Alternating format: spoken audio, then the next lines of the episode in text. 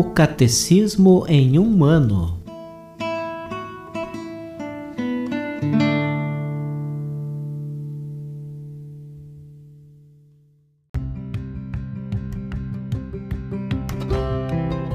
Olá, eu sou Luiz Felipe, seminarista da Diocese de Ponta Grossa, Paraná. Você está ouvindo o podcast O Catecismo em um ano. Vamos ler todo o Catecismo da Igreja Católica ao longo de 365 episódios. Estamos usando a tradução em português apresentada pela CNBB em 2013, baseada na edição típica em latim. Baixe o plano de leitura que você encontra na bio do Instagram, arroba Catecismo em um ano, ou na descrição desse podcast.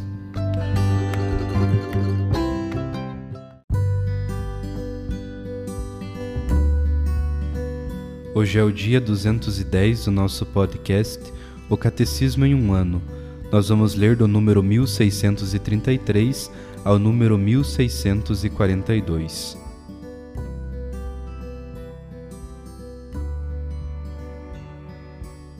Os casamentos mistos e a disparidade de culto. Em muitos países, a situação do casamento misto entre católico e batizado não católico se apresenta com muita frequência. Isso exige atenção particular dos cônjuges e dos pastores.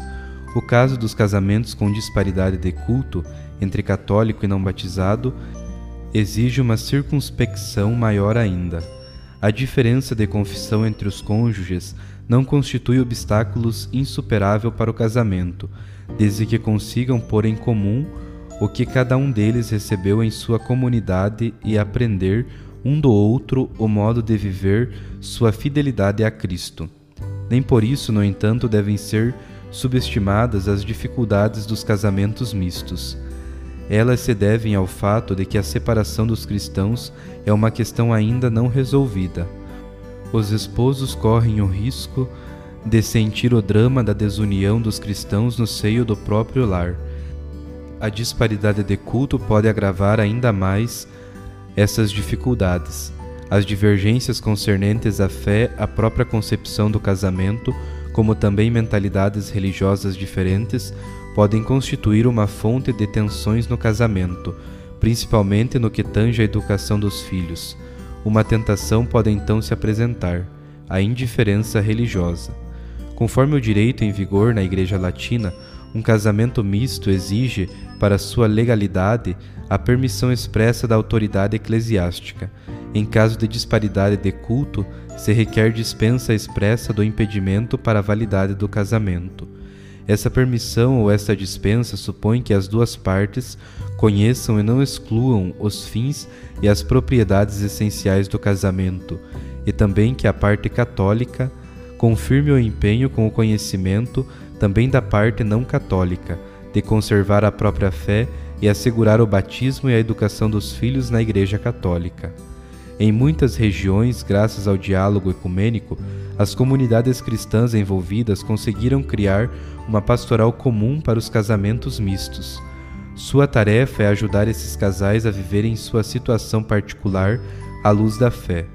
Deve também ajudá-los a superarem as tensões entre as obrigações que um tem para com o outro e suas obrigações para com suas comunidades eclesiais, além de incentivar e desabrochar daquilo que lhes é comum na fé e o respeito por tudo que os separa. Nos casamentos com disparidade de culto, o cônjuge católico tem uma missão particular, pois o marido não cristão fica santificado por sua mulher cristã, e a mulher não cristã fica santificada por seu marido cristão. Será uma grande alegria para o cônjuge cristão e para a Igreja se esta santificação levar o cônjuge à livre conversão à fé cristã.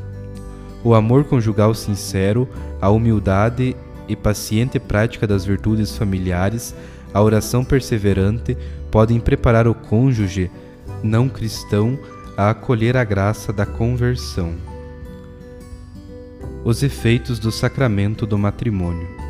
Do matrimônio válido origina-se entre os cônjuges um vínculo que, por sua natureza, é perpétuo e exclusivo. Além disso, no matrimônio cristão, os cônjuges são robustecidos e como que consagrados por um sacramento especial aos deveres e à dignidade de seu estado. O vínculo matrimonial. O consentimento pelo qual os esposos se entregam e se acolhem mutuamente é selado pelo próprio Deus.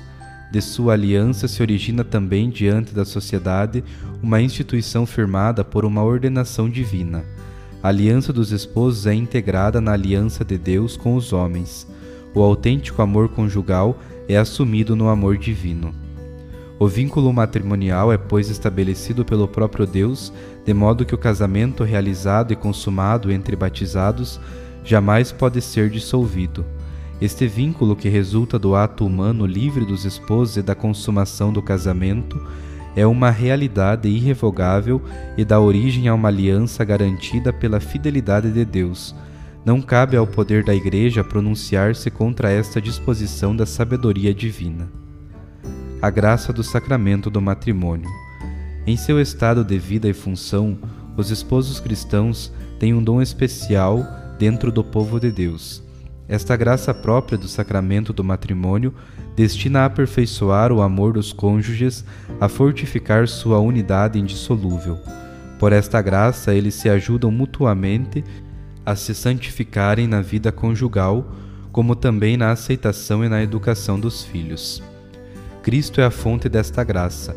Como outrora Deus tomou a iniciativa do pacto de amor e fidelidade com seu povo, assim agora o Salvador dos homens, esposo da Igreja, vem ao encontro dos cônjuges cristãos pelo sacramento do matrimônio. Permanece com eles e concede-lhes a força de segui-lo, levando sua cruz e de levantar-se depois da queda, perdoar-se mutuamente, carregar o fardo uns dos outros, submeter-se uns aos outros no temor de Cristo e amar-se com um amor sobrenatural, terno e fecundo. Nas alegrias de seu amor e de sua vida familiar, ele lhes dá aqui na terra um antegozo do banquete das núpcias do Cordeiro. Onde encontrarei forças para descrever satisfatoriamente a felicidade do matrimônio administrado pela Igreja, confirmada pela doação mútua, selado pela bênção? Os anjos o proclamam, o Pai Celeste o ratifica. O casal ideal não é o de dois cristãos unidos por uma única esperança, um único desejo, uma única disciplina, o mesmo serviço? Ambos filhos de um mesmo Pai, servos de um mesmo Senhor. Nada pode separá-los, nem no espírito nem na carne. Ao contrário, eles são verdadeiramente dois numa só carne, onde a carne é uma só, um também é o Espírito.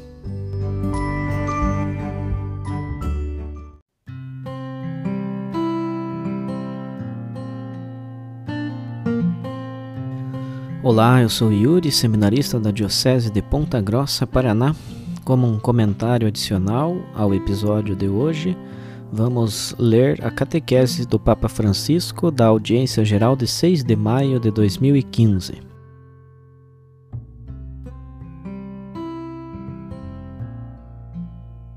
Queridos irmãos e irmãs, no nosso caminho de catequeses acerca da família, hoje meditaremos diretamente sobre a beleza do matrimônio cristão. Não se trata de uma simples cerimônia que se faz na igreja com flores, vestido, fotografias. O matrimônio cristão é um sacramento que tem lugar na igreja e que também faz a igreja, dando início a uma nova comunidade familiar é quanto resume o apóstolo Paulo na sua célebre expressão. Este mistério é grande, digo-o com referência a Cristo e à Igreja. Efésios capítulo 5, versículo 32. Inspirado pelo Espírito Santo, Paulo afirma que o amor entre os cônjuges é a imagem do amor entre Cristo e a Igreja, uma dignidade impensável mas na realidade ela está inscrita no desígnio criador de Deus. E com a graça de Cristo foram inúmeros os casais cristãos que a realizaram, não obstante os seus limites e pecados. Falando sobre a nova vida em Cristo, São Paulo afirma que os cristãos, todos, são chamados a amar-se como Cristo os amou, ou seja, a submeter-se uns aos outros. Efésios capítulo 5, versículo 21, o que significa pôr-se ao serviço uns dos outros.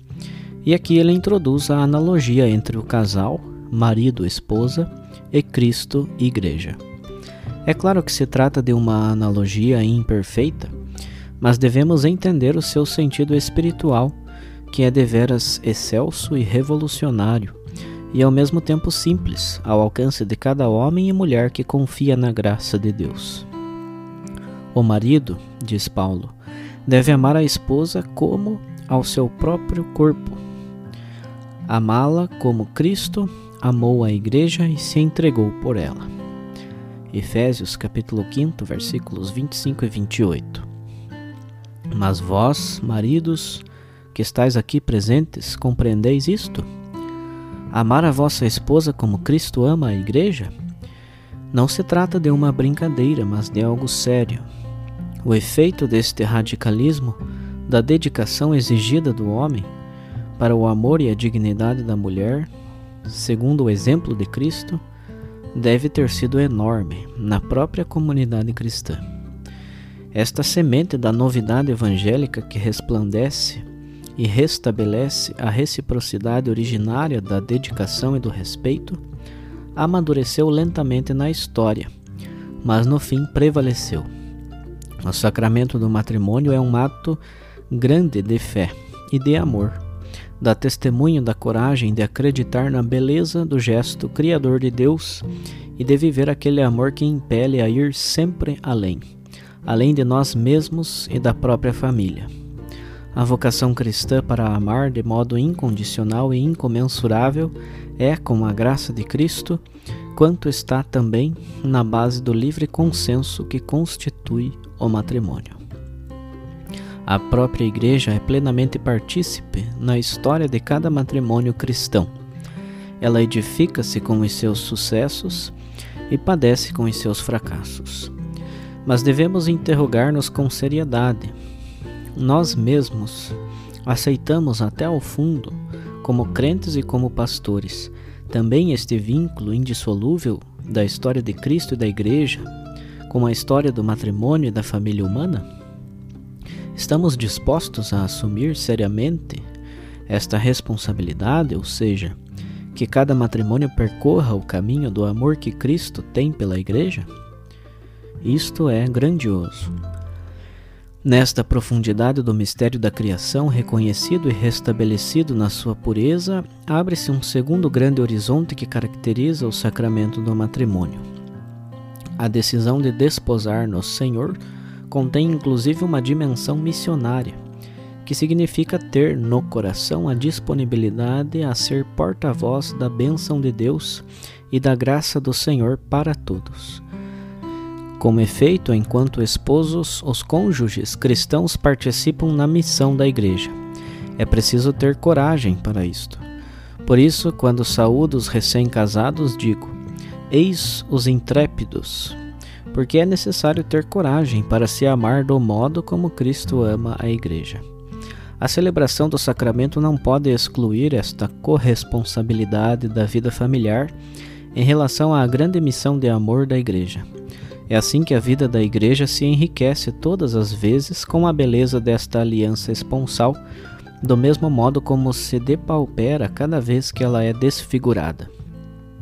Para oferecer a todos os dons da fé, do amor e da esperança, a Igreja precisa também da corajosa fidelidade dos esposos à graça do seu sacramento. O povo de Deus tem necessidade do seu caminho cotidiano na fé, no amor e na esperança, com todas as alegrias e dificuldades que este caminho comporta num matrimônio e numa família. Assim, a rota é marcada para sempre. Trata-se da rota do amor. Ama-se como Deus ama, para sempre. Cristo não cessa de cuidar da igreja. Ama-a sempre, preserva-a sempre como a si mesmo. Cristo não deixa de eliminar o semblante humano, as manchas e as rugas de todos os tipos. É comovedora e muito bonita esta irradiação da força e da ternura de Deus que se transmite de casal para casal, de família para família. São Paulo tem razão. Trata-se mesmo de um mistério grandioso. Homens e mulheres suficientemente intrépidos para levar este tesouro nos vasos de barro da nossa humanidade homens e mulheres tão corajosos, constituem um recurso essencial para a Igreja e também para o mundo inteiro. Deus os abençoe mil vezes por isto.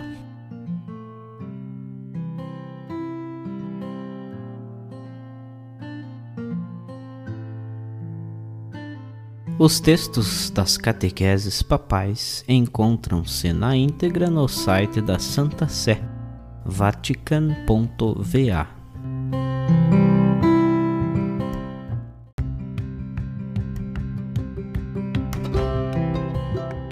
Você acaba de ouvir mais um episódio do podcast O Catecismo em um Ano. Continue nesse bom propósito de aprofundar o conhecimento e a vivência da fé católica e procure participar da sua comunidade.